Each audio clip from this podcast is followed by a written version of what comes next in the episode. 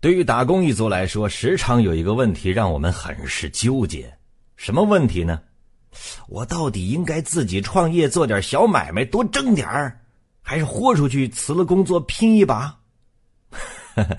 很多人都想过，那掂量自己手头的工作，所谓的固定单位，呃，所谓的固定公司，一直在犹豫，一直在挣扎。根据我这近二十年的职场经历啊，我发现了。这个问题不仅困扰着普通的打工族，而且对很多职场的高管其实也是一样的纠结。毕竟伴随年纪的增长，你工资挣到一定程度，肯定会遇到一个瓶颈，或者说天花板。你拿着多年不涨的月薪，有的甚至还月月往下掉，他实在是心里边不痛快，他不甘心。但是你只要细心观察，就会发现很多人呢，也就是嘴上抱怨两句。第二天呢，还是乖乖来上班，见着领导啊，见着老板呢，还是那么客气。那么问题就来了啊，就人活一世，无非几十年，那为什么很多人都宁愿拿着死工资，也不愿意拼一把出去闯一闯呢？要说起这里边的原因呢，我们都能想到的是，就算你做创业当中风险最小的生意，也意味着必须自己养活自己。由此带来的收入的不确定性，就是我们这些打工族短期内很难接受的。你在单位里上班，你甭管干的好坏，每个月或多或少，你都能拿到月薪，满足你的生存。这叫什么呀？安全感。那你看，尤其是在前几年的时候，很多人挤破脑袋都想进国企啊，当公务员，干嘛呀？不就奔着这份安全感吗？旱涝保收。对于那些有家有口的打工族来说呢，稳定的收入意味着一家老小的吃穿用度。对于他们心中偶尔泛起的创业的想法呢，迟迟不见行动，最终只归于想想了。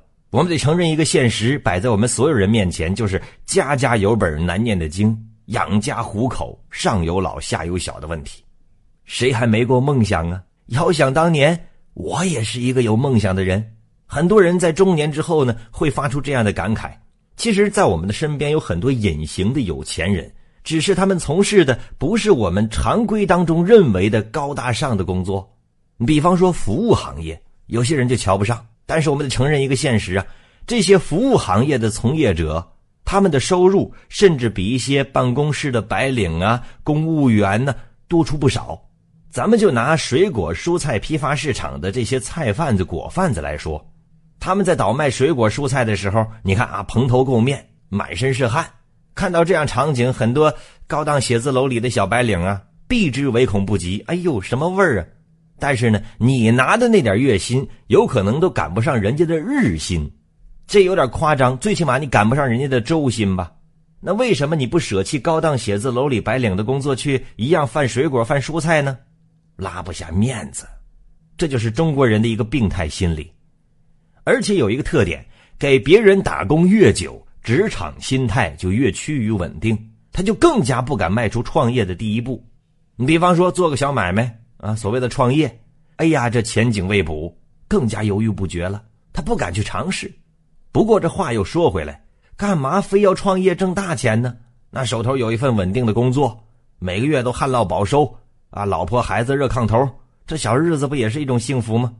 当然了，每个人有每个人不同的看法，就看你满足于哪种生活状态。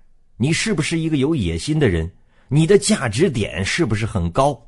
所以说，在一个单位还是在一个企业固定的、永久的干下去，还是说冒一把险做一个弄潮儿，给自己的人生多一点精彩，多一点亮点，这完全是您自己的选择。但是我个人建议，既然您选择了，您就要知足常乐。不要眼睁睁的天天看到的都是人家得到的东西，人家冒的险，你同样也没有涉足。也不要羡慕人家那么稳定安逸的日子，因为你毕竟挣的比别人多。